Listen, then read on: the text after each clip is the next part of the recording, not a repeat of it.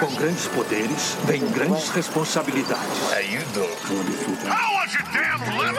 I am the one who knocks. Poderes cósmicos, terabytes infinitos, dobras temporais, velas aromáticas e jantares românticos. Tudo o que o nerd sempre desejou em um só lugar. Junte os seus neurônios, pegue seus fones de ouvidos, mantenha as mãos e pés dentro do veículo e se prepare para nunca mais pensar da mesma forma com eles, os seus anfitriões do momento. Matheus o Japa. Na Holanda tem esse apreço muito grande pelo James Gunn, principalmente pela época que ele morou lá um tempo e tal. Guilherme Amarino. É, todo mundo sabe que o Ben Riley é o Homem-Aranha original de fato. Isso já foi provado nos quadrinhos, já tá é, um statement assim. e Gabriel Mendes. Ninguém aguenta mais, o personagem já tá batido e o Michael Jackson, eu acho que ele já fez o que ele tinha que fazer quando ele estragou o personagem pra sempre lá. Você está ouvindo Contemporama.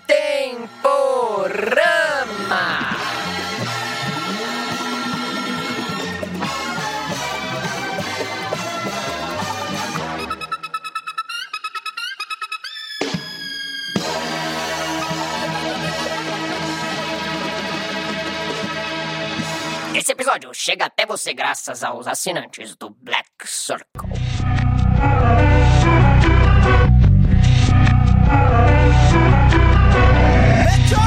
É isso! Finalmente estamos aqui pra falar dele, Dele sim, o melhor filme. do ano, Exagero? Não sei. Mas depois de Barbie. É o melhor mesmo. O verdadeiro multiverso. Spider-Verse. Através do Aranha Verso.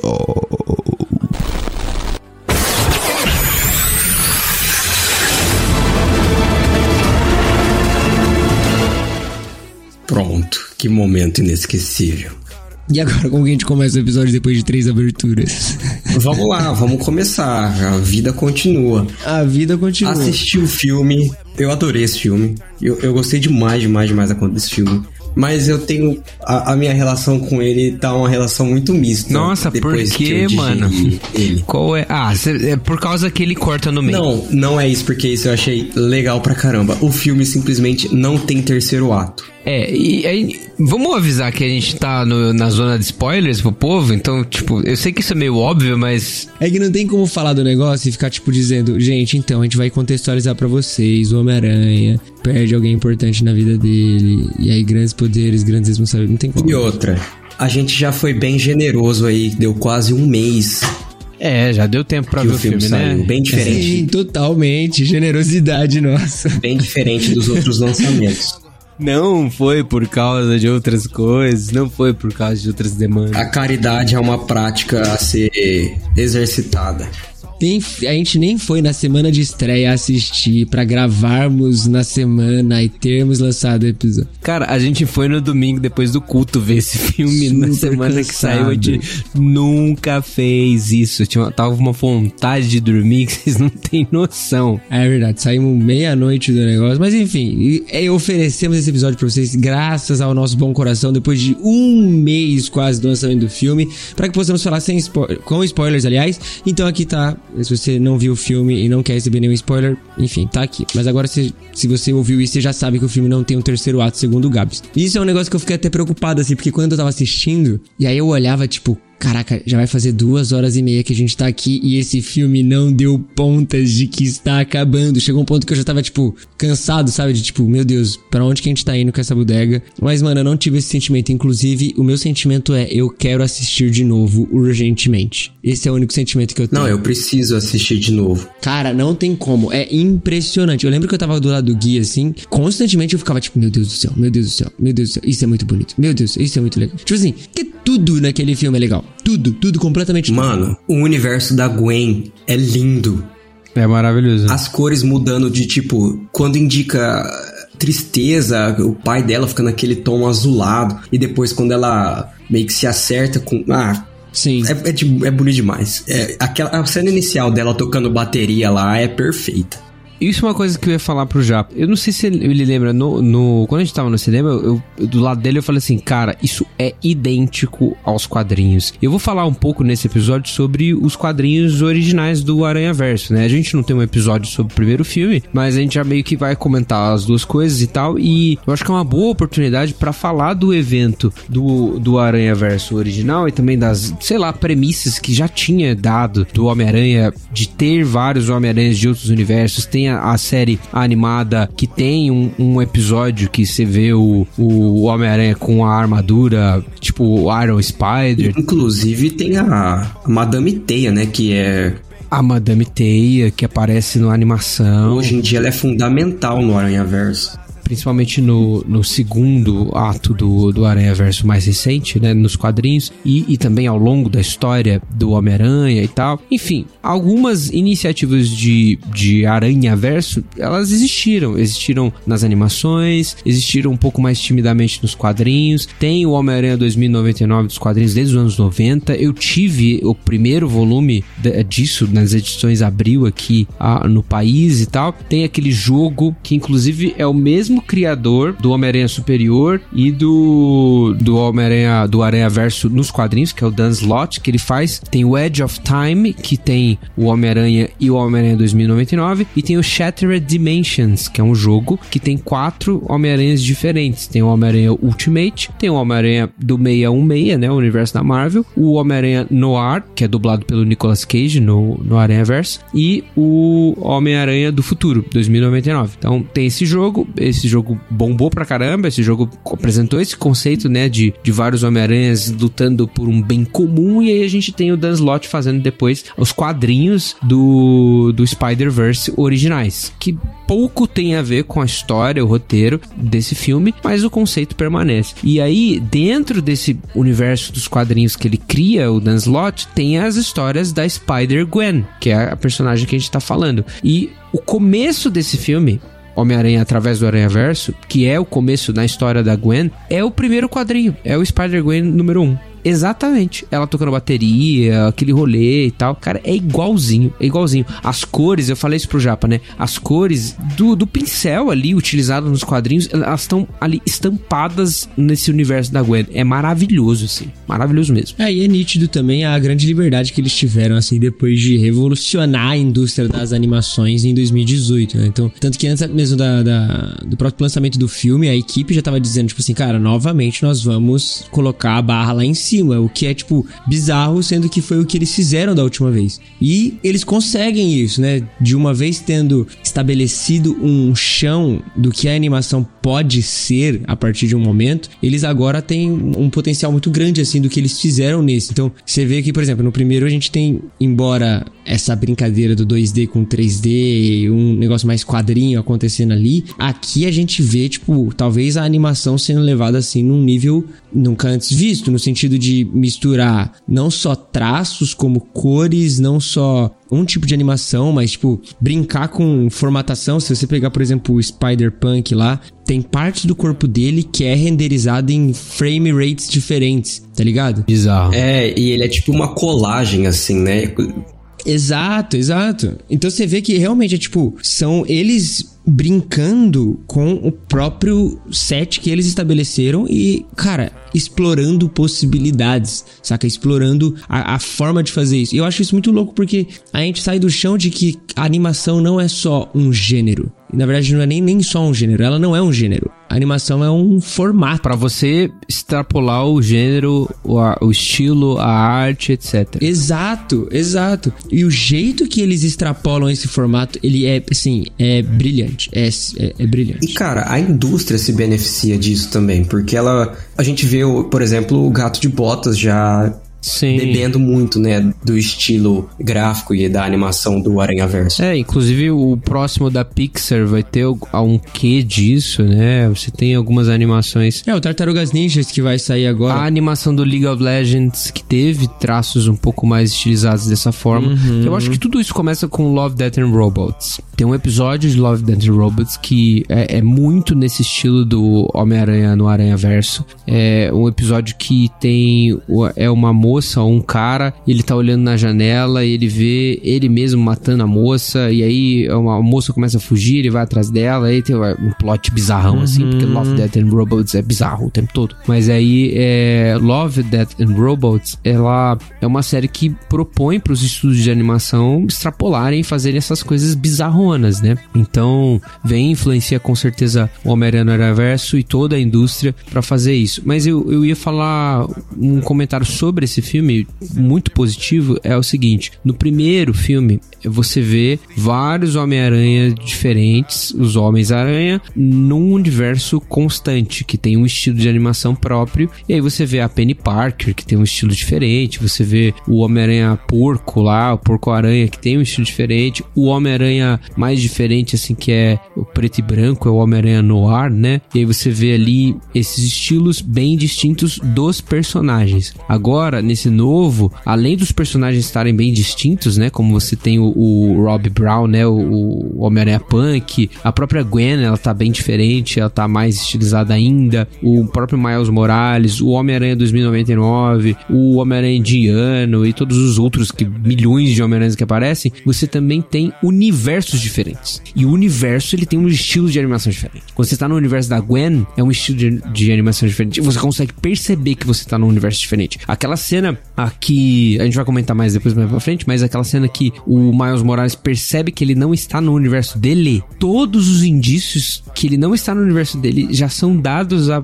pra gente por conta das cores que são ali do quarto dele, do universo, a iluminação, etc. Você consegue extra, peraí, peraí, tem alguma coisa diferente nesse universo. É tudo bem mais soturno, assim. Isso. Parece até que ele tá em Gotham, digamos assim. É, nossa, é muito é louco. Bem, é, é, bem é, é um, é um salto tremendo assim no estilo de animação que colabora para o storytelling. É uma obra de arte completa. E eu vou dizer, é uma limitação que o live action tem. Se fosse um filme live action, você jamais conseguiria entregar um storytelling desse tipo. É, a, as possibilidades, assim, com, com animação são praticamente infinitas, né? Vídeo, a, a própria apropriação, como que a, a, animação utilizou elementos live action para ela, coisa que se fosse o contrário, por exemplo, a gente vê os filmes do Space Jam. Tipo assim, é muito legal o primeiro, mas é datado. Tipo, o live action interagindo com, com a animação parece que não funciona muito bem, mas quando a, a animação se beneficia de elementos live action,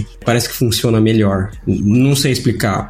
E a animação em estilos diferentes se comunica melhor. Sim, por exemplo, o, o Spot, que é, por sinal, um vilão fantástico. Foi muito bom ver eles utilizando bem o Spot. E quando ele vai para aquela lojinha lá, que é que aparece a lojinha Venom. daquela moça asiática que tem o Venom, e ele conversando com ela, assim, e a mulher nem se. Como se ela não tivesse nem um pouco impressionada, né? Ficou muito legal. Fora o próprio Donald Glover, que para mim foi, assim, o fanservice uhum. dos últimos cinco anos, porque foi muito bem aproveitado. Com toda a ideia dele aparecendo no Homecoming, falando assim, ah, eu tenho um sobrinho que mora aqui e tal. Cara, foi perfeito. E eles utilizaram isso muito bem.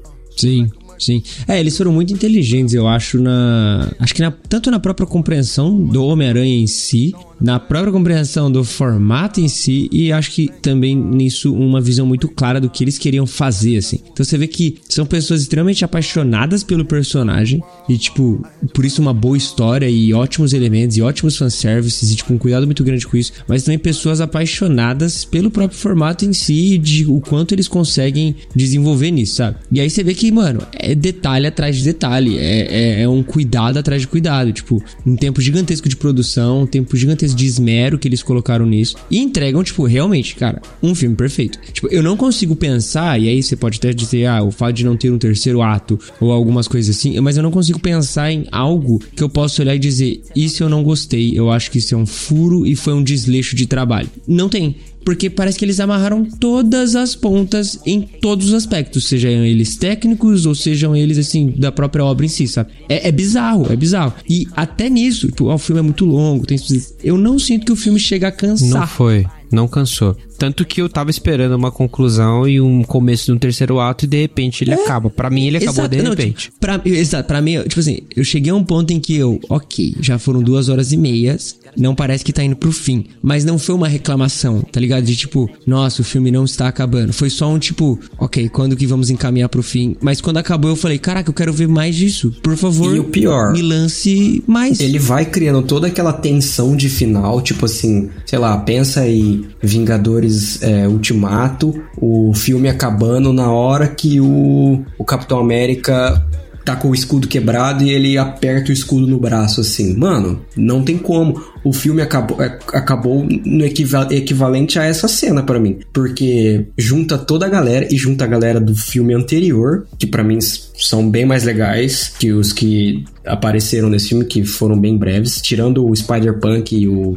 não, Spider-Punk o... é. Mano, eu curti muito um indiano também, o Pabrit. Você cagou na frente dos poderosos. É. Pô, não tem como. O Spider-Punk é a melhor coisa desse filme. Oh, e outra. Eu, eu, saí genuíno, assim. Eu saí. Meu Deus. A piadinha em inglês que funciona, né? Que ele fala I hate AM, I hate the PM. Que não é só, tipo, tarde manhã. É o PM, tipo, Prime Minister, né? O primeiro-ministro lá da Inglaterra. Hum muito uhum. da hora, velho. Aqui funcionaria também, né, com PM, mas quando ele vê o mundo sendo sugado, aí ele fala. É, isso é mais uma, isso é mais uma metáfora do capitalismo. Do capitalismo. É. Caraca, eu gargalhei no cinema.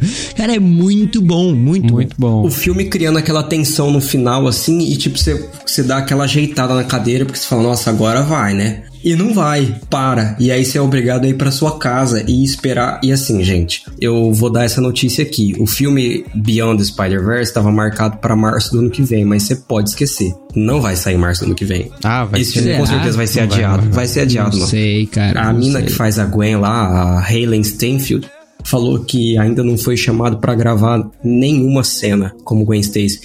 Pô, mas é que assim, as vozes desse, nesse filme é mais tranquilo. Mas, mano, ela gravou as vozes do Across the Spider-Verse quatro anos atrás. Ah, mano. Nossa, mas é, é que coisa. eu acho que é muito ruim eles lançarem esse filme pra ser, tipo, daqui três anos, tá ligado? É, eu não acho que seja três anos, mas talvez 2025. Tem filme do Homem-Aranha pro ano que vem? Não. Tem os derivados, é. Craven, etc. Tem o El Muerto. Mentira, o El Muerto parece que é foi eles, cancelado. Eles, eles têm que sempre lançar filme do Homem-Aranha, né? Então.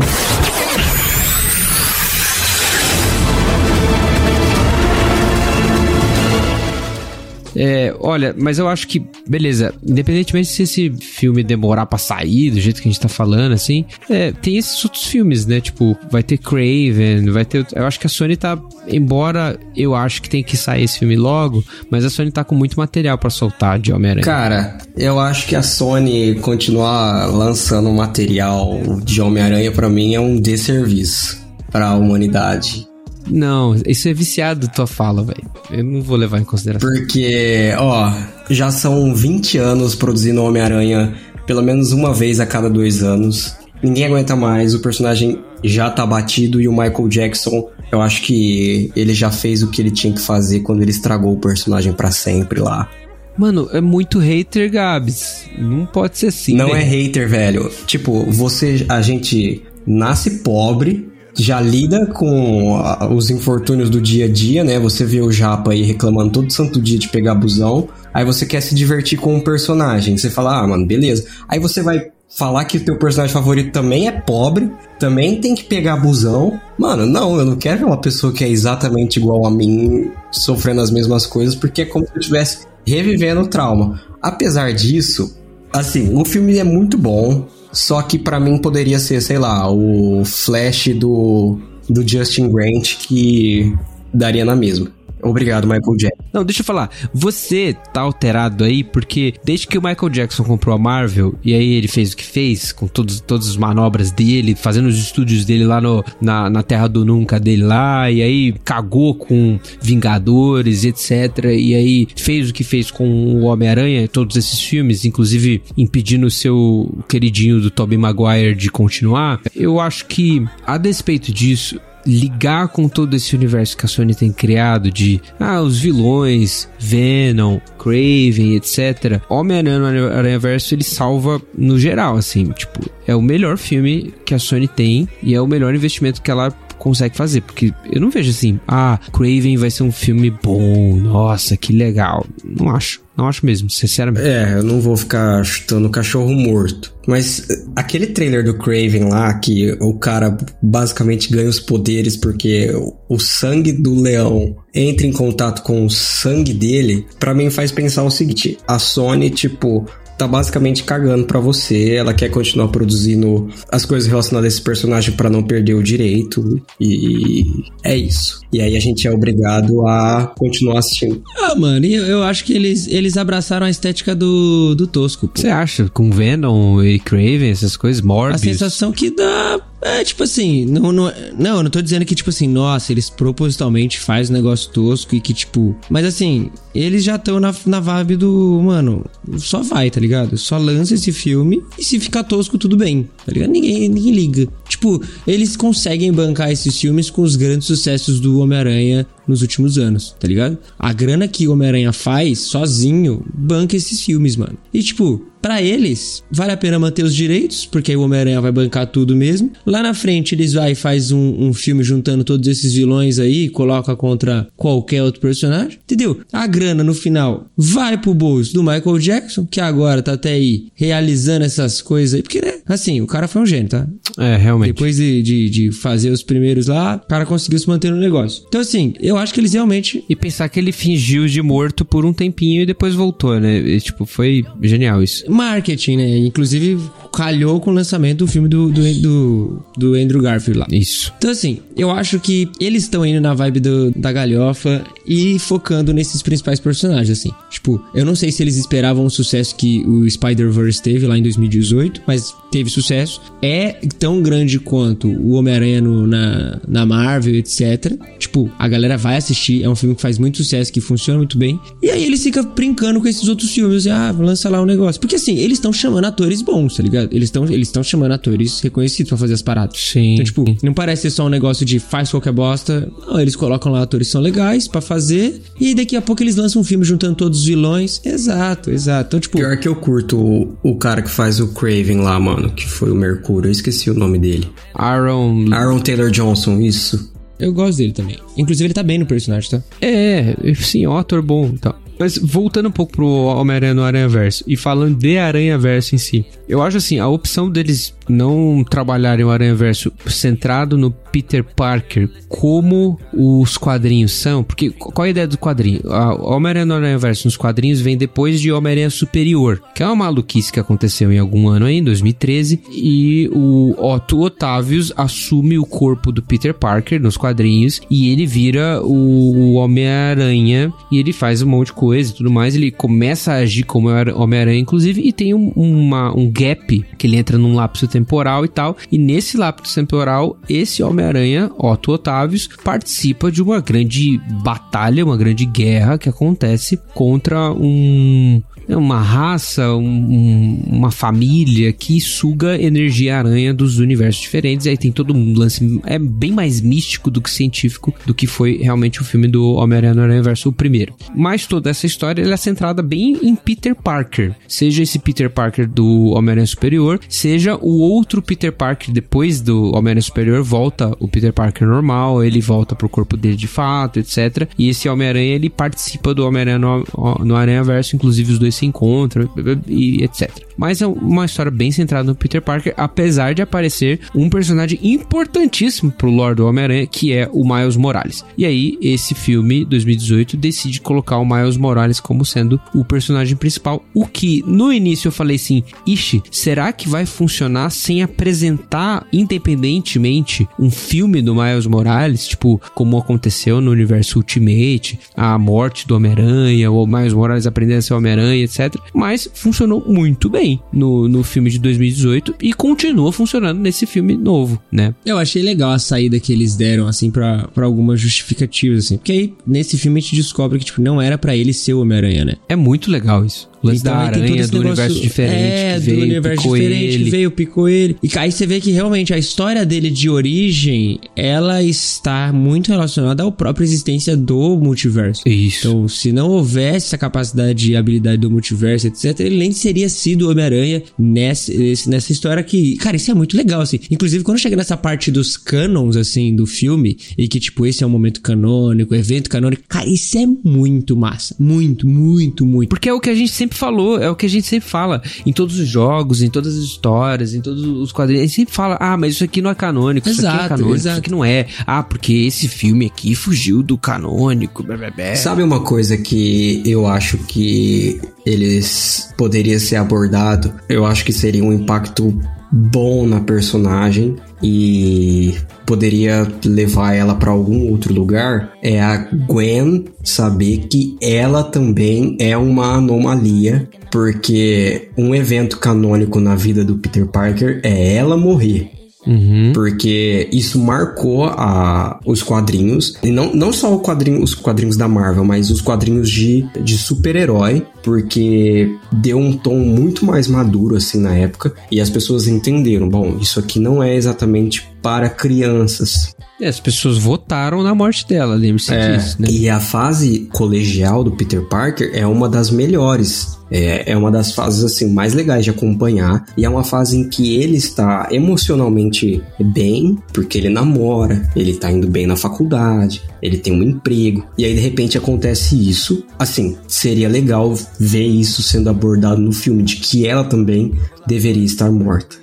É, não sei. É que a, o, o, universo da Gwen mostra que ela, ao invés do, dela morrer, o Peter que morreu, né? O Peter do universo dela é, vira um, um, lagarto, né? É isso, inclusive, no quadrinho é exatamente igual. E aí ela acaba participando da morte dele indiretamente, por conta da batalha, etc. E ela acaba perdendo o melhor amigo dela, no caso também a possível namorado, né? E aí acaba perdendo um grande amor da mesma forma. Talvez muito mais breve do que o Peter Parker do universo universo 616, o universo Marvel e tal, acabou perdendo a Gwen Stacy. Mas, cara, o lance do Miles, eu queria voltar nisso, eu acho que é importante. Porque o final do filme, quando você revela que existe o um universo em que deveria existir a aranha que picou o Peter Parker e não picou o Peter Parker, foi pro universo do Miles que a gente tá vendo e picou o Miles, e aí é um universo que não existe um Homem-Aranha, e por não existir um Homem-Aranha, há uma consequência de que o pai do Miles acabou morrendo e o Miles assumiu o manto do gatuno. E, cara, é um plot twist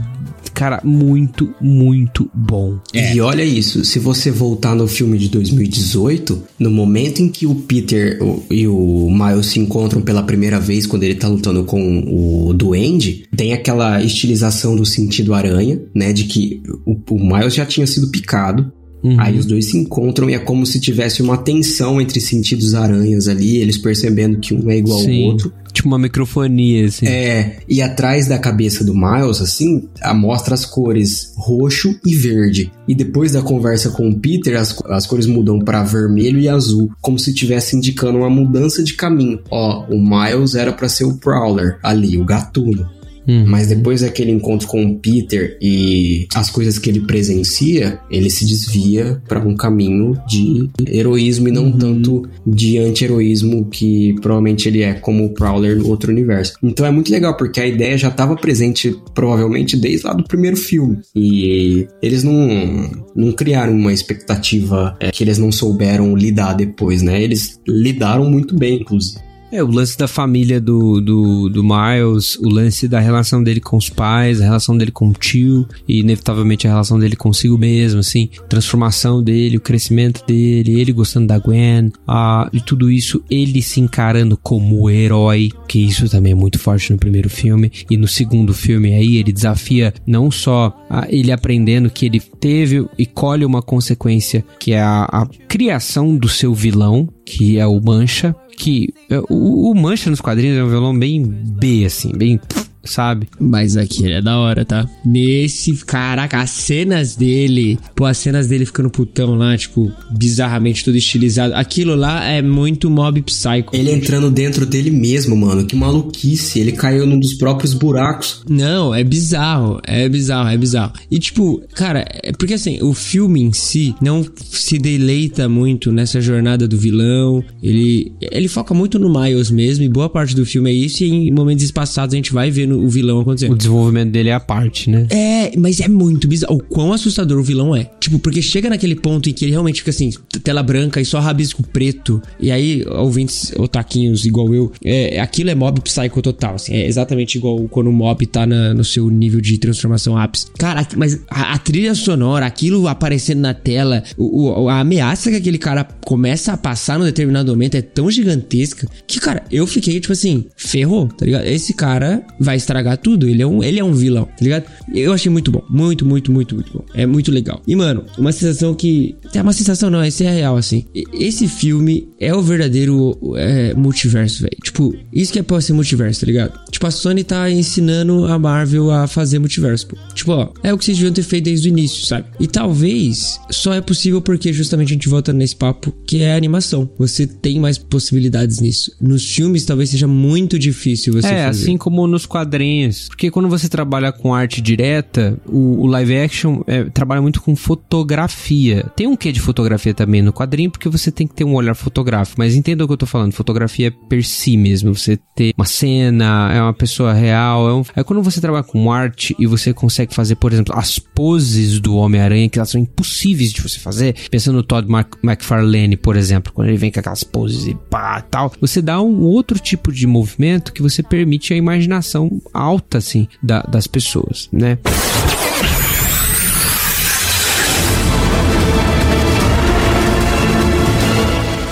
E aí, então a questão de usar arte, assim, bem, então, o Dutch, o Holanda aí, pensa, tipo, no, numa possibilidade de vários animes diferentes se juntando, assim, tipo, um anime estúdio Ghibli, um anime, uh, tipo, um Attack on Titan e etc. E toda essa junção de coisas, assim, sendo colocadas no mesmo lugar. Isso só é possível com, com a arte desenho, a arte gráfica, né? Então, animação, ou 2D ou 3D, etc. Live action fica um pouco mais, mais limitado, eu acho. É, mas aí eu acho que é totalmente, tipo assim, é, é uma questão de visão, assim, tá ligado? De, mano, o que o James Gunn pensa pra Marvel e, e conduz a Marvel pra ela ser e o é, que a Sony tem feito, tá ligado? Então, tipo, desde que o James Gunn assume a cadeira e começa a conduzir o universo e faz lá um primeiro arco de 10 anos muito bem feito, Sim. aqui parece que ele, embora tenha estabelecido aí o, o, o multiverso, não é um negócio que ele tá na pira de fazer, tá ligado? Não sei, é a sensação que eu tenho. Embora eu seja muito fã dele. O cara é excelente. Sim, mas um gênio. Quando pega esses momentos, não.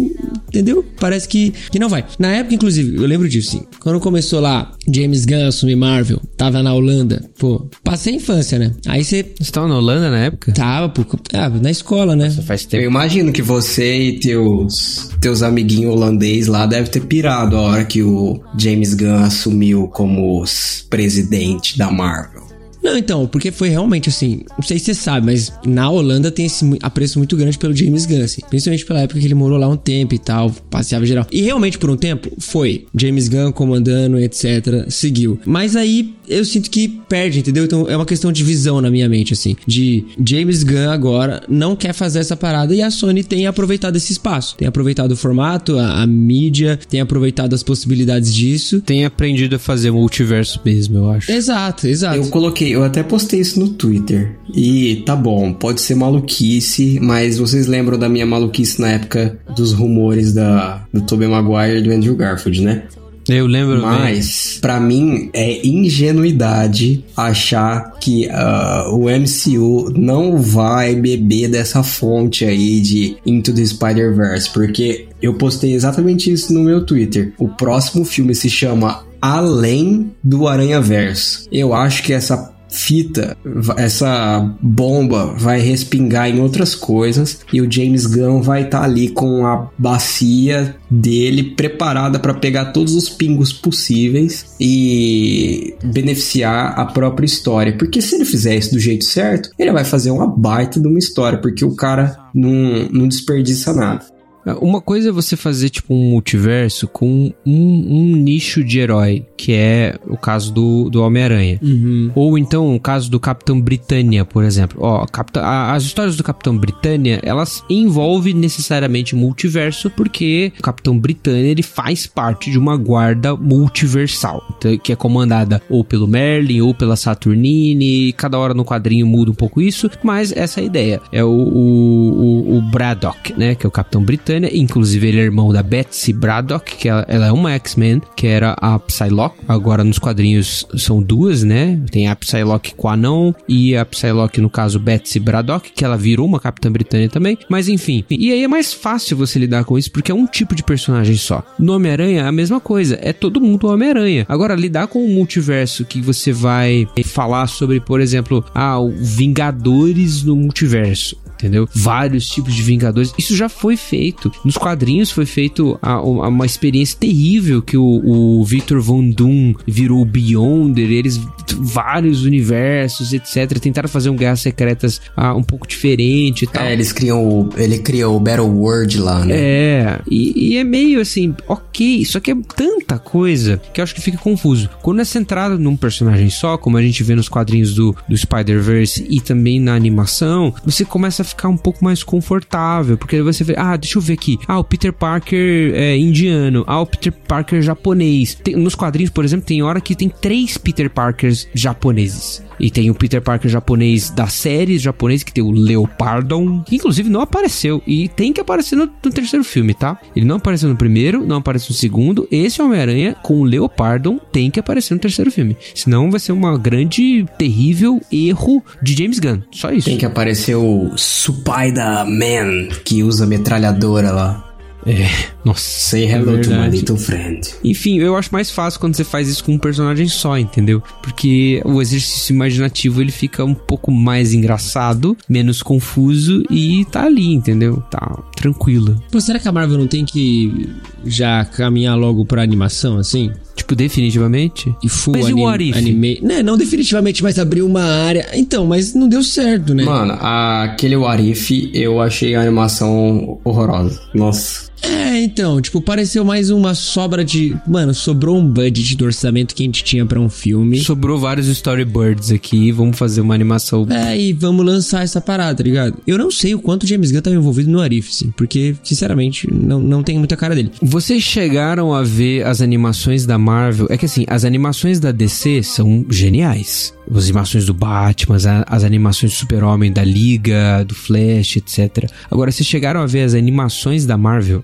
Tipo animações mesmo, tipo Thor versus Hulk, é, Thor versus Hulk, não, Thor versus é, é, Thor vs Hulk, Hulk vs Wolverine, as animações em mangá da Marvel, o mangá da, em anime do X-Men, o anime do Wolverine, o anime do Homem de Ferro. Tem tudo isso, cara. E são boas animações, viu? É, algumas delas eu vi quando passava na TV na Holanda, assim, mas não foi muita coisa, não. Tem filme do Vingadores, a versão do, do Ultimate, que é o Supremo. São uhum. dois filmes. É, dois filmes não. É um filme e depois tem os, os filhos, assim, tipo, aparece aparece a, os, os jovens Vingadores e tal. É, mano, eu acho que a questão no fim é tipo assim, é levantar a pergunta: acabou o tempo de James Gunn como o presidente da Marvel Studios? Você acha que uma troca, a troca do chapéu, ela é importante para isso ou nada a ver assim? Pô, porque, né, é tipo, tem nomes bons aí pra gente porque assim, ele fez o que tinha que fazer.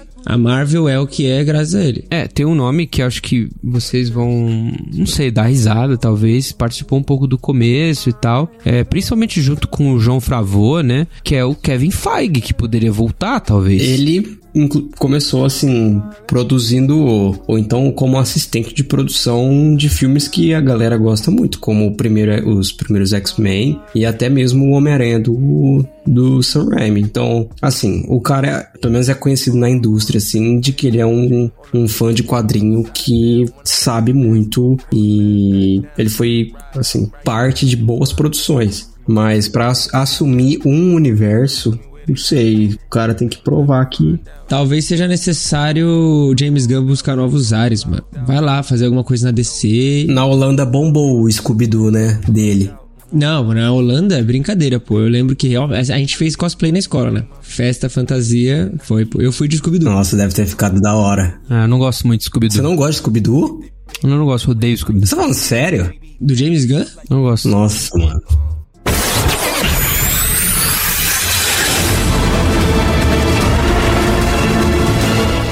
Mano, voltando, né? Eu, a gente falou do, do Spider-Punk e, e, começamos a falar, mas assim, acho que é um negócio muito mais a gente falar dos inúmeros Homens-Aranhas que tem, né? Tipo, tem a Gwen, tem o Miles, etc. Mas tem o, cara, o, Homem-Aranha indiano. Tipo, pô, isso foi um negócio muito brabo, assim, quando eu vi. Eu gostei demais dele. Muito. E é legal o universo dele, né? Ele dando aquela legal. explicação é, é lá. Bizarro. Você não fala chá, chá. Você fala chá. Né? Porque às vezes a gente usa as palavras e não sabe que na língua original ela já significa aquilo que a gente está tentando querer, é, tentando dizer, né? Igual o deserto do Saara. Saara é deserto. Então você fala deserto, de, deserto do deserto. Uhum. É, achei legal.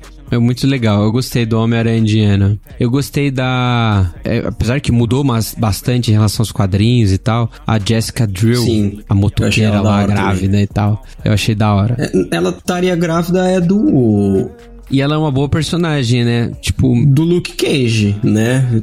Não, eles, eles juntaram alguns personagens. Não sei, nunca foi dito que é do Luke Cage e a Jessica Drill grávida, da, a mulher aranha dos quadrinhos mesmo, não é do Luke Cage, não. Quem que é? Mano, teve uma mina que estudou com o Peter Parker no colégio que fica grávida, que gostava dele na época, eu não lembro o nome dela. Eu confundi. É a Lily Allen, não é, é. Não, a Lily Allen é outra coisa. É a Jessica Jones, para, tô viajando. É. Isso, Jessica Jones. Não, mas ela não gostava do Peter Parker no colégio Jessica Jones. É? Gostava. Tem uma, uma HQ que ela fala isso pra ele. Ah, então é isso. É, Jessica Jones, nos quadrinhos uh, mesmo do 616, ela fica com o Luke Cage de fato, engravida, eles têm um bebê, uma bebê, né, uma filhinha, e é isso. Agora, o, o Homem-Aranha, que eu gostei demais, porque fez uma referência muito boa a um filme que é muito importante dentro dos filmes do Homem-Aranha, é quando aparece a, a versão clone ali do Homem-Aranha, ele meio deprê e tudo mais, o, o Ben Riley clone, lembra disso? No, no coisa? E cara, assim, ele naquela, naquele aspecto shell, é, cell shading, assim, é né, parecendo... Legal, cara. É como se legal. ele tivesse saído mesmo de, um H, de uma HQ dos anos 90 Todd McFarlane total, muito bom. Ele falando, né, tipo, os pensamentos dele ao invés de serem pensados, ele falava, Isso. né, aquilo que ele tava pensando e conjecturando, e ele tinha aquele ar todo é, greedy, assim, dos anos 90. É, e nessa época era muito assim os quadrinhos, porque, tipo, os quadrinhos dos anos 90, eles tinham essas caixas de pensamentos gigantescas, assim, gigantescas, assim. Inclusive, coisa um pouco impressa no grande filme homônimo, assim, um dos mais famosos do Homem-Aranha, talvez vai ser bem difícil de superar, uhum. que é o filme que James Cameron dirigiu, que tem o, o Leonardo DiCaprio. Cês, é, é, um pouco antigo, mas acho que vocês lembram disso. Que inclusive é o Ben Riley também. O, não é o Peter Parker, é o Homem-Aranha, é o Ben Riley. Ficou bem famoso. É, talvez por causa disso que eu esperava que o Ben Riley nesse filme tivesse um papel mais importante, assim. Mais destaque, né? É, porque, tipo assim, pô, foi um dos principais filmes do Homem-Aranha nos cinemas, no geral, e aí chega nesse, que é pra ser um filme de referência do Homem-Aranha, esse só tem alguns trechinhos. Talvez aí pro próximo, no segundo, tenha uma participação mais, mais assídua, não sei. Mas nesse é um, talvez uma única do crítica. Ben é, do Ben Riley. Talvez essa seja uma única crítica, porque eu esperava mais, entendeu? Nesse sentido. Então, eu não entendi eles optarem por dar relevância pro Peter Parker e usar o Peter Parker como, como mentor do Miles, ao invés do Ben Riley. Porque assim, no começo foi uma polêmica, né? A saga do, dos clones lá. Mas assim, gente, já faz quase 30 anos que o Ben Riley foi o, é o Homem-Aranha principal, é. É, eu acho que é mais de 30 anos, cara. Mais de 30 anos, isso. Que o Ben Riley já é, já é o Homem-Aranha principal e o Peter Parker caiu no, no ostracismo, assim, ou virou piada. Então a galera tem que superar. É, todo mundo sabe que o Ben Riley é o Homem-Aranha original, de fato. Isso já foi provado nos quadrinhos, já tá é um statement, assim. Então não, não tem que, que voltar atrás. E eu sei que há um pouco de saudosismo. Peter Parker é sonoro e tal, mas é, tem que assumir essa questão do Ben Riley. E eu acho que eles não, não fizeram isso. Eu fiquei esperando um pouco até aparecerem os outros Ben Riley, né? Porque são, não, é, não é apenas isso, assim. No, nos quadrinhos do Aranha Verso, tem tem um, uma série que é Scarlet Spiders, que é a Aranha Escarlate, que dentro de, de, de um dos universos, o Ben Riley, ele não é o Homem-Aranha original, ele na verdade é só um clone e tal, e ele assume o manto de Aranha Escarlate, que é esse que a gente viu no filme atual. Inclusive usa essas jaquetas azul. Aliás, muito uniforme massa, irado massa. demais. É muito massa. Brabo. Não, muito massa. É talvez o melhor uniforme do Homem-Aranha que eu já vi. Mas aí você tem outros clones também. No universo Ultimate, uma Jessica Drill, que na verdade ela é uma clone do Homem-Aranha desse universo. O Kane, que ele é um clone do clone que deu errado, etc. E tem um outro Ben Riley é, diferente e tal. E tem o Ben Riley mesmo, que é o Homem-Aranha original de fato, etc.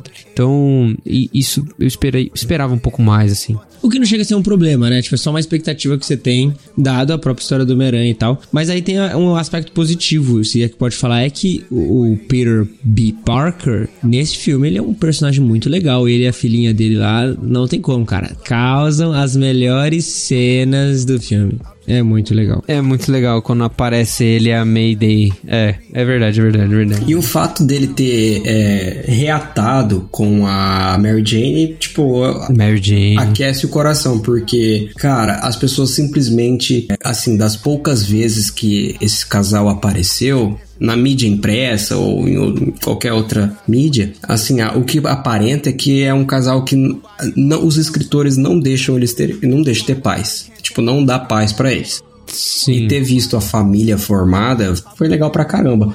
É uma redenção muito grande, né? Só me incomodou uma coisa. E aí volta lá no que eu tinha dito que eu tenho algumas uma relação meio mista com esse filme, apesar de eu ter achado ele muito bom. Provavelmente, talvez filme do ano, sim. Cara, eu não sei se Peter B. Parker ficaria do lado do Miguel O'Hara.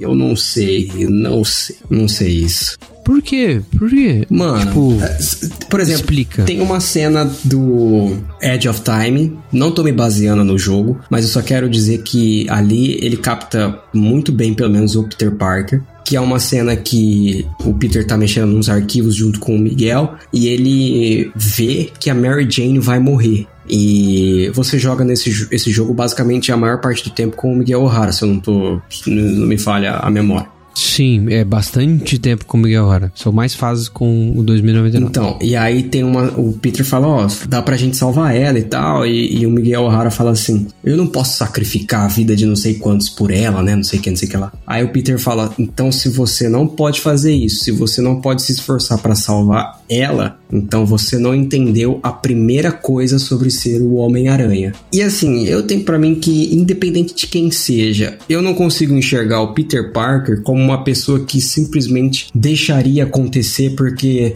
tem que acontecer, sabe? É, principalmente se tratando, sei lá, do pai do Miles. É, parece. Eu, eu, entendi, eu entendi o que você quer dizer. Parece um pouco incoerente. É essencial, óbvio. A gente hoje, como leitores, como pessoa que consome de fora, a gente entende que o Peter Parker é o Homem-Aranha porque o tio Ben morreu. Só que eu não consigo enxergar o personagem, dado a tanto trauma que ele passou em decorrência disso, deixar outra pessoa perder o ente dela, que ela ama, só porque tem que acontecer. E não falando assim, vamos enfrentar tudo que acontece depois, mas vamos deixar, vamos te ajudar a manter o seu. Eu, eu, eu ainda acho, óbvio, deu a entender no final que eles vão ajudar o Miles Morales e vão proteger o pai dele.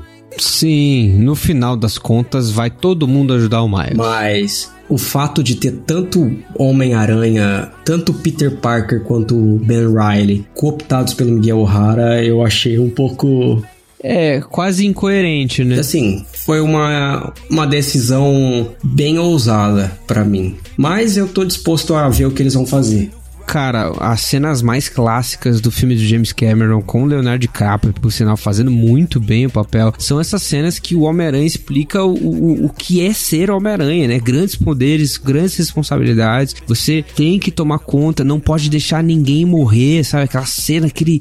E Leonardo DiCaprio, Oscar por causa disso, tá? Lembre-se disso. Ele ganhou o Oscar por causa dessa cena. Primeiro Oscar em filme de herói. Primeiro Oscar, exatamente. E de Leonardo DiCaprio. E ele ganha a cena com, com essa uma cena emotiva demais, assim, em que ele, assim, desesperado, falou assim: Eu não posso deixar mais ninguém morrer, ninguém mais vai morrer nas minhas mãos e tal. Tudo isso também colaborando para uma grande cena posterior dos quadrinhos que irá a, a beber muito nessa fonte escrita pelo ó, roteiro ali do James Cameron, assim. E, e digo mais, há rumores de que existia uma pessoa ali participando dessa filmagem ali que depois foi foi para ah, os rankings de Star Wars, que é o Dave Filoni, que estava ali bebendo na fonte de James Cameron, como James Cameron estava construindo um bom roteiro para depois aprender a fazer Clone Wars, etc, etc. Então, só curiosidade aqui, uma informação aqui sobre, sobre tudo isso. Mas eh, não era nem isso que eu, que eu tava querendo falar, era só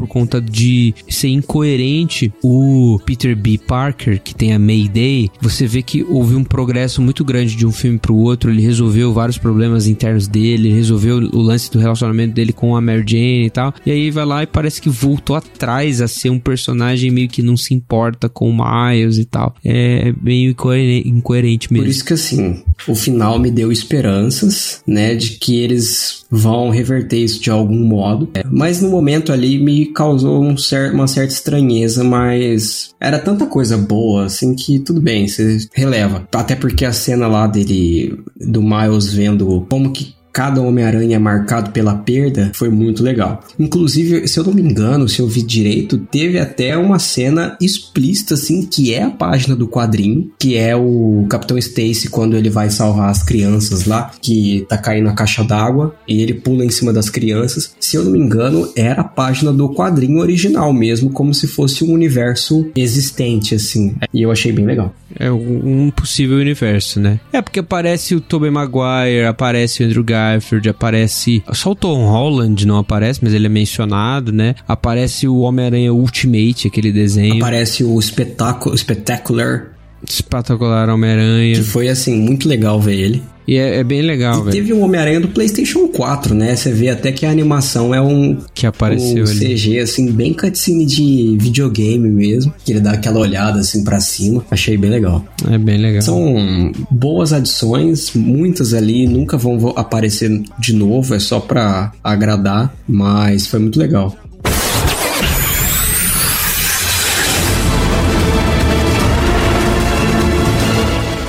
Continuando sobre os vários possíveis Homem-Aranha e tal, eu senti uma falta muito grande de um determinado Homem-Aranha que ele é bem significativo. Acho que a, a, a, DC ela tá perdendo em não colocar isso porque é significativo para a empresa dela, principalmente por conta da fase que foi quando ela adquiriu o Homem-Aranha, que foi aquele aquela fusão. Você lembra disso, Gabs? Aquela fusão do Homem-Aranha com o Superboy. Ah, sim. É, é porque assim, são personagens jovens. Você tirar um é tirar um pouco da glória do Superman e adicionar um pouco da da desgraça do Peter Parker num personagem que é imponente, foi uma junção muito boa, muito acertada. Só que o pessoal ainda tá com a cabeça muito no Homem-Aranha Marvete, assim, no Homem-Aranha Marvel.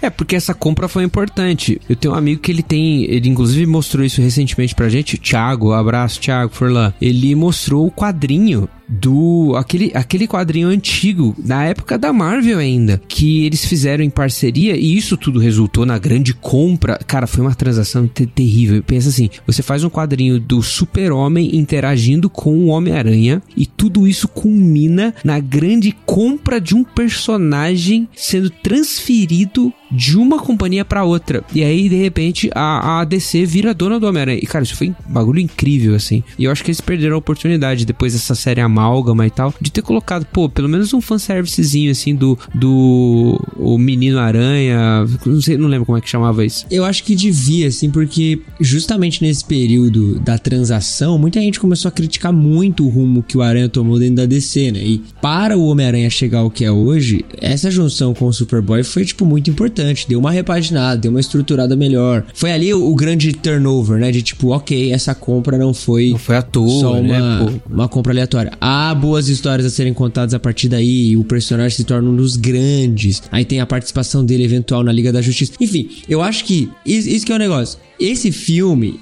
novamente, né? Eu falei no início, não tem nenhum defeito, mas eu acho que falha nisso, assim. De não ter dado referência, e óbvio, né? É um filme do Miles, o Miles também depois começa a surgir na DC como personagem, etc, etc. Mas do Homem-Aranha ali e o Superboy, eu acho que faltou. Eu acho que seria um detalhezinho, sabe, que faz você sorrir e você olhar pro cara do lado e dar aquela cutucada e falar assim, pô, eles lembraram disso? Mas é, é que até aí você tem que pensar o seguinte: tem N mil versões do Homem-Aranha que poderiam é, exato, aparecer. Exato. Tipo, tem o Homem-Aranha cósmico. Mas é que é do Superboy, pô. Tem o Homem-Aranha do Quarteto Fantástico. Tem o Homem-Aranha de várias outras coisas que às vezes não, não apareceram e a gente fica sentindo falta, né? Tem o Homem-Aranha Lanterna Verde, feito pela DC. Pô, é, isso seria importante aparecer, mas é, enfim. Talvez no próximo filme, né? Eu acho que ainda tem espaço para se desenvolver aí algumas, alguns novos personagens surgindo. Vocês gostaram mais do time do primeiro filme ou do time do segundo filme? O Gabs ele come, começou a falar isso há um tempinho atrás, mas aí a gente não desenvolveu. O segundo filme é muito da hora. É que você gosta do, do Punk Aranha. Caralho, porque assim, o primeiro filme eu lembro, ele foi legal, é legal, é bom pra caramba. Mas não teve nenhum personagem que eu olhasse e falasse assim: Meu Deus do céu, eu, eu amei isso aqui e, e eu preciso de mais disso. Ah, o Porco Aranha tem as melhores piadas, pô. Tem as melhores piadas, mas o Porco Aranha não é um Spider-Punk, cara. Os Japa, a definição do Japa é o Spider-Punk. O Spider-Punk é muito da hora. Tipo,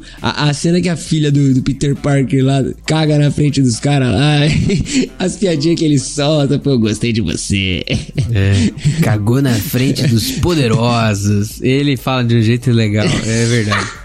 É muito massa. E o legal é que ele usa All-Star, né? Tipo, enquanto o, o, o, Miles usa um Jordanzinho, sneakers, não, ele é da vibe do All-Star, todo ferrado. Não, mano, ele usa uma botona. Ele usa um baita de um coturnão. Mas o tênis que a Gwen usa é um All-Star e ela tinha pego emprestado com ah, ele. Ah, tá. Vou falar por que que eu, eu apreciei mais a vibe, ou pelo menos o clima do primeiro grupo. Não, é, fala primeiro os grupos pra gente lembrar. O grupo do primeiro filme é o Peter B. Parker, que é o. O Peter B. Parker, Spider-Gwen. É. O Peter Parker, né? Que é o porco lá. A Penny Parker. A Penny Parker. E a Gwen, e é isso. E o Noir, o Peter Parker Noir. É, o Noir. Mas por que, que eu, eu gostei mais deles? Porque houve mais interação entre eles. É, e no, no segundo filme é mais dividido em núcleos, uhum. né? Uhum. No primeiro é o grupo mesmo, faz... desde o momento em que eles aparecem, eles agem juntos. Tem um momento ali do Miles separado, mas enfim. E eu acho que rola uma, uma identificação maior por parte deles, porque todos eles sofreram como Homem-Aranha é, as coisas que cada Homem-Aranha particular sofre. E eles têm momentos e chances de compartilhar isso um com o outro. E no final, aquele discurso do Miles Morales, que ele fala assim: Eu sou o único Homem-Aranha e nananana. Aí ele fala assim: Mas quando eu me sinto sozinho, eu me lembro dos meus amigos. Eles também passam pelo que eu tô passando e eles me entendem. E aí vai mostrando a cena de cada um deles no seu próprio universo, né? Tem até uma cena super massa do, do Homem-Aranha Noir, que ele tá tipo assim, enquanto o Miles vai fazendo esse discurso, o Noir tá tentando montar o cubo mágico assim, e ele consegue montar, só que ele não sabe que ele montou, porque ele enxerga tudo em preto e branco, né? Enfim, eu achei toda a relação ali mais eu apreciei mais. Por exemplo, o momento em que eles acompanham o Peter quando ele vai rever a tia May. E naquele universo que o Peter está, o Peter B. Parker está, o Peter Parker morreu. E no universo do Peter B. Parker, a tia May já morreu. Então os dois estão encarando entes que já se foram, né? E tem aquele diálogo assim que é curto, mas eu acho é, maravilhoso. Que a tia May olha para o Peter mais velho e fala, né? Nossa, você parece cansado. E ele fala, eu estou cansado. E todo mundo ali participando daquele momento junto com ele, eu achei mais legal. No segundo, funciona muito bem. O Spider-Punk para mim é perfeito, inclusive muito melhor que o Spider-Punk do quadrinho, que tá mais pra Spider Pop. É. Porque não tem nada a ver. De punk é, é, muito pouco. Mas no segundo filme eles funcionam em núcleos, né? E o, o Miles Morales tá mais numa missão solo, assim. Tem bastante destaque pra Gwen, lembra disso? Tem bastante destaque pra Gwen. É. Inclusive, relação Gwen e, e, Miles nesse segundo filme é bem legalzinha, tá? É bem legal. E, não, e aí tem um detalhe, eu acho que já caminhando pro fim, é porque assim, né? É um filme, é do Homem-Aranha, a gente vai sempre falar das mesmas paradas de grandes poderes, grandes responsabilidades, animação impecável. Tipo, é um filme bom de Homem-Aranha, ponto. Mas, cara, tem um negócio que eu achei nesse filme muito legal, que é são os diálogos com a mãe dele. Quando o Miles conversa com a mãe dele e a mãe dele conversa com ele. Cara, são momentos tão singelos e, e tão gostosos de ver, sabe? Tipo, a mãe colocando ele de castigo. Aquela fala da Gwen. É, e o moleque tentando sacar também, porque, tipo, no fim, a gente sempre fala isso, né? Uma, cara, uma analogia da vida, do, crescimento, de você se descobrir, se conhecer, e você ter uma garota que você tá começando a gostar, e aí os seus pais vão meio que conhecendo ela. Enfim, é uma confusão pros dois lados, porque são os pais aprendendo a lidar com o filho adolescente, o filho adolescente também se entendendo e tal. Mas eu acho que os diálogos e a forma como eles constroem são tão boas que essas cenas, por mais que não aconteçam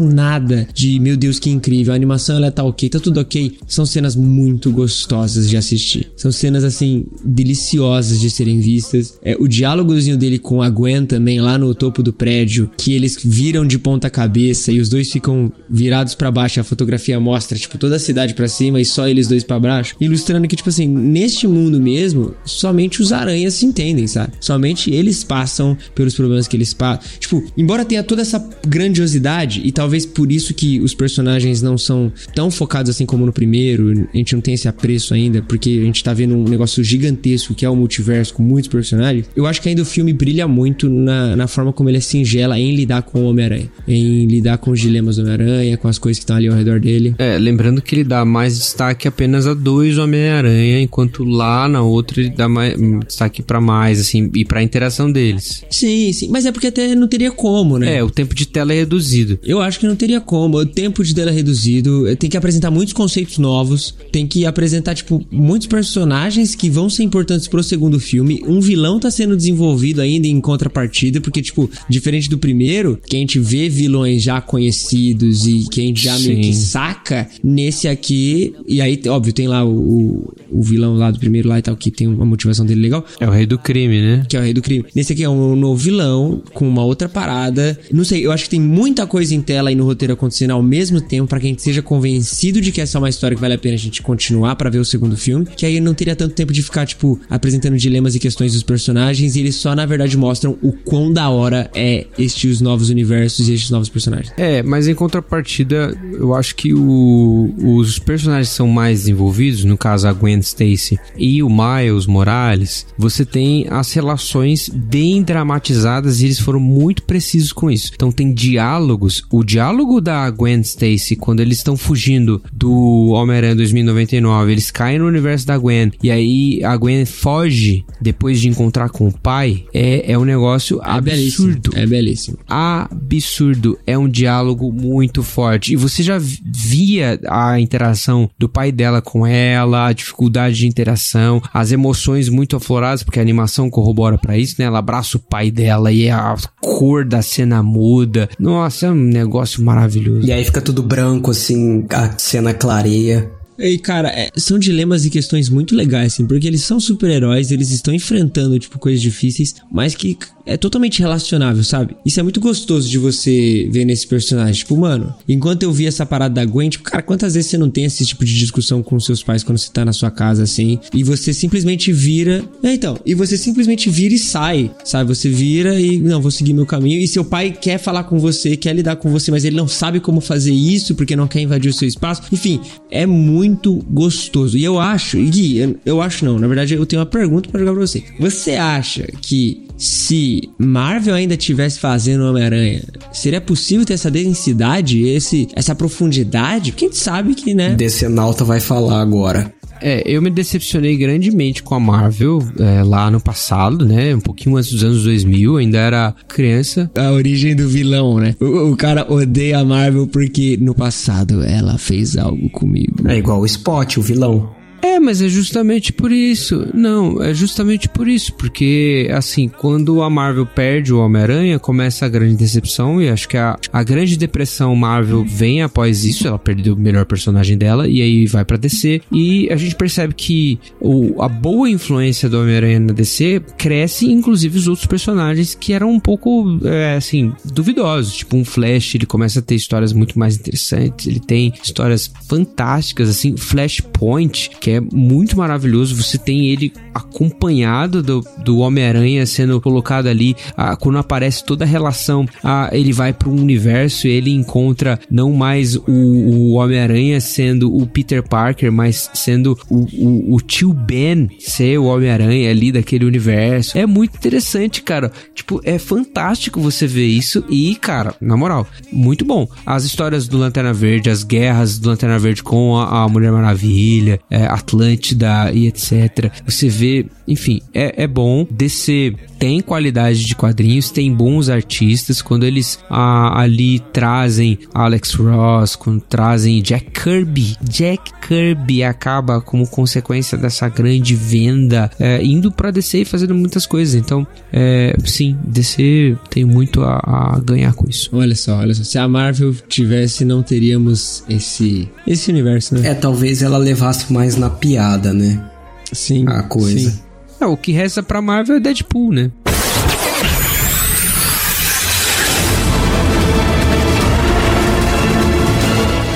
Mas só finalizando, eu quero lançar uma última pauta, assim, para finalizar. A trilha sonora da Rita Lee foi coisa de, de maluco, né? Foi. Nossa, sim. Não, então, claro, tipo, Rita Lee fazendo a, a trilha sonora desse filme, fantástico, porque ela tem todo, todo é, ela é, na verdade, uma grande é, Spider-Punk do nosso tempo, né? E ela tem tempo para gravar, tipo, antes da sua morte, recente, inclusive, a gente. Uma grande homenagem, inclusive, o filme, né, pra ela. É, com certeza, vem, veio num timing, sim, quase perfeito. Até parece uma coisa de conspiração, sei lá. Mas, assim, fica o destaque dela ter feito com justiça, justiça mesmo, ela ter feito uma grande versão do herói que aguenta o peso das compras do mês, no telhado, ajeitando a antena da TV, acordando a noite inteira pra ninar bebê. E aí ela cantando Chega de bandido pra prender, de bala perdida pra deter, eu tenho uma ideia, você na minha teia, aquela grande música do Jorge Versilo, foi assim, a, talvez o ponto alto assim de todas as trilhas sonoras de filmes de herói já possível, assim. Eu, eu achei impressionante e gostei porque a gente vê realmente o Brasil alcançando esses lugares que merece, né? Com sua boa música e cultura aí, chegando até no, num filme do Homem-Aranha. Quem diria? Fica aí a nossa homenagem também pra querida Rita Lee. E ao Jorge Versilo também, porque ter composto essa música que finalmente conseguiu sua, sua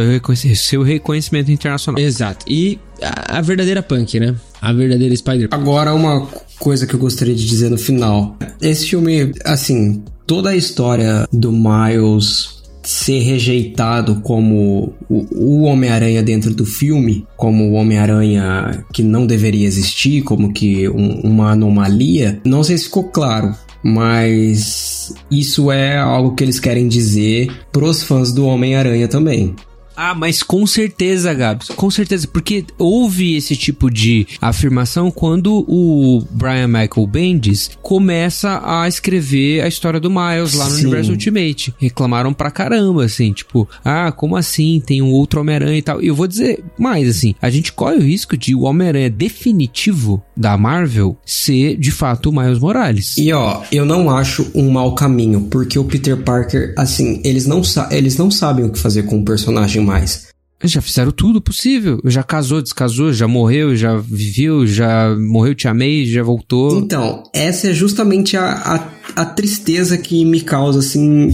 Faz muito tempo que eu não acompanho os atuais, mas é justamente por isso. Toda vez que o personagem tá alcançando uma posição de estabilidade, acontece alguma coisa que o cara perde tudo e volta para estaca zero. E não é legal acompanhar, acompanhar um personagem que você gosta muito no meu caso, que eu gosto demais do personagem, você vê o cara sempre na merda só para continuar vendendo a história de que ele é um, um fracassado. Eu acho que tá na hora de deixar uhum. o personagem descansar, bota ele lá como um mentor, como um personagem aposentado, deixa o cara envelhecer, porque ele deve ter uns 40 anos dele faz 30 anos já. E assim, o Miles Morales é o Homem-Aranha Sim. E tem, e tem fã que se recusa a dizer isso. Sim, e ele tá na fase de ouro do Homem-Aranha, né? Tem fã que se recusa a dizer isso, mas você não pode negar que ele é um dos últimos anos, ele é um Homem-Aranha, um dos Homens-Aranha mais popular.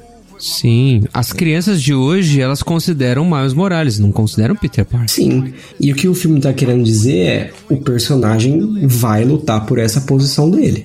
Eu acho justo. E nem só lutar, né, mano? Eu acho que ele já conquistou, assim. Porque o que é a febre Spider-Verse ao redor do mundo é brincadeira. Sim, assim. com certeza. É, o que vai ter de gente fantasiada de Homem-Aranha na Comic Con, saca? Tipo, não tem como. E, e a estética do, do próprio Miles, é, eu acho que a, as questões, a forma como ele lida com as coisas, ela é totalmente essa geração. É a geração Z lidando com as paradas e vivendo a vida, sabe? Então não tem como também a gente querer que a galera de hoje se identifique com o Peter Parker. Não que que não seja uma história, vamos dizer assim, com metáforas universais, etc. Mas o Miles é o Homem-Aranha da nova geração. E ainda bem, porque ele é muito bom, sabe? Tipo, eu não acho que precisa ser necessariamente um, não, não, o verdadeiro é só esse, esse porque ele passou por isso. E volta o discurso do filme. E ele fala, não, pô, eu vou fazer a parada acontecer. E vocês estão dizendo que é isso, que é o Homem-Aranha. As histórias, elas não precisam ficar presas na parada, sabe? Tipo, ele pode contar uma nova história e o que tem feito e ela ainda ser incrivelmente boa. Porque esse é o Homem-Aranha nos, no, nos cinemas que a gente tá vendo, em que a história de origem dele é baseada no multiverso. Isso nunca teve antes. Não sei se teve assim, ou se é tão reconhecido. Enfim, tô falando por de mim mesmo. Mas... Então, cara, é bizarro a gente ter esse novo personagem surgindo, ele ser incrivelmente bom, e o filme fazia essa meta-narrativa, assim, essa meta-linguagem. E é o famoso aceita, amigão. O filme já tá fazendo sucesso, já tá no coração de todo mundo. E não tem como, mano. Se você não é apaixonado pelo Miles, tu é completamente maluco. Porque ele tem tudo que o Homem-Aranha sempre teve. Ele é bom e ele é atual. Sim, e a história dele tem particularidades, não é uma cópia. Não é simplesmente você pegar assim, ah, vamos mudar a etnia do Peter Parker e colocar os mesmos elementos. Não, é outra parada. O que eu acho muito bom, porque seria muito burro. Tipo, não, a gente quer que tenha um Homem-Aranha, um Homem-Aranha negro, e a gente só vai mudar ele, colocar ele nos mesmos contextos. Não, ele é um novo personagem, tão bom quanto, e que funciona muito bem. Cara, isso é, é muito difícil de fazer. E ao mesmo tempo tem elementos canônicos, ou seja, tem o suficientemente para você considerar. Ele perde o tio, Sim. por exemplo. Mas no caso, não é igual o Homem-Aranha Peter Parker, perder o tio Ben, Benjamin Parker. Perde o tio dele, mas num outro contexto. O tio dele é o gatuno, o tio dele tem uma relação com crime, ele perde também no contexto do Homem-Aranha. Ele gosta de uma outra menina, é uma Gwen Stacy. Tudo. A, a forma como ele aprende a ser Homem-Aranha é diferente. É, é, é, é tipo, é realmente põe os elementos principais que fazem a gente gostar muito do personagem e, e que eu arrisco a dizer, não são os eventos canônicos. Tipo, o que faz a gente ter o coração palpitante pelo Homem-Aranha não são esses eventos que, tipo, nossa, morreu o tio, ou, sabe, tipo, atrelados a... Não, é o personagem, é a estrutura do personagem, são os dilemas que ele enfrenta como super-herói. É essa questão de um moleque novo se descobrindo, crescendo, lidando com a vida, se apaixonando, perdendo pessoas que ele ama. Tudo isso que a gente se identifica muito é que faz o Homem-Aranha ser o personagem que ele é. E graças a Deus por isso, cara. Miles Morales, eu tô pronto, sim. Eu já, eu já tô pronto para ter você como meu, meu Homem-Aranha favorito, assim, porque ele é muito bom, cara. Ele é muito legal. É isso.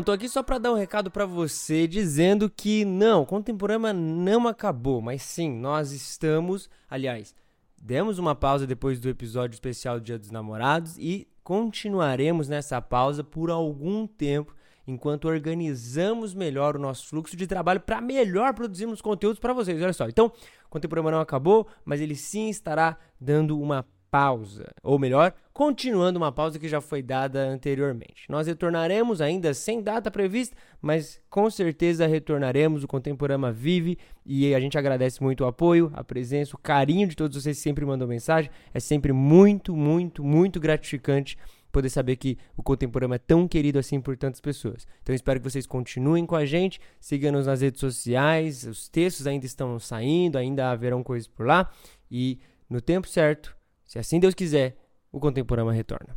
Abraços!